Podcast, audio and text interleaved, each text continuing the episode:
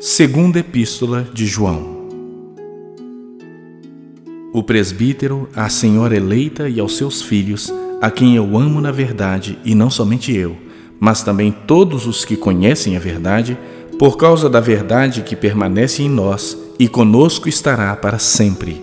A graça, a misericórdia e a paz, da parte de Deus Pai e de Jesus Cristo, Filho do Pai, serão conosco em verdade e amor. Fiquei sobremodo alegre em ter encontrado entre os teus filhos os que andam na verdade, de acordo com o mandamento que recebemos da parte do Pai.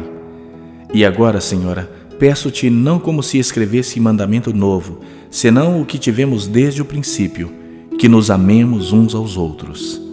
E o amor é este, que andemos segundo os seus mandamentos.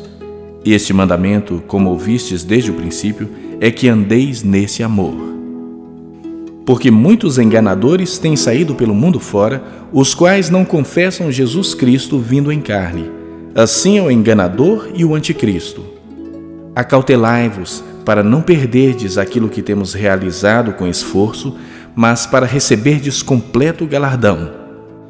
Todo aquele que ultrapassa a doutrina de Cristo e nela não permanece, não tem Deus. O que permanece na doutrina, esse tem tanto o Pai como o Filho. Se alguém vem ter convosco e não traz essa doutrina, não o recebais em casa, nem lhe deis as boas-vindas. Porquanto aquele que lhe dá boas-vindas, faz-se cúmplice das suas obras más. Ainda tinha muitas coisas para vos escrever. Não quis fazê-lo com papel e tinta, pois espero ir ter convosco e conversaremos de viva voz, para que a nossa alegria seja completa.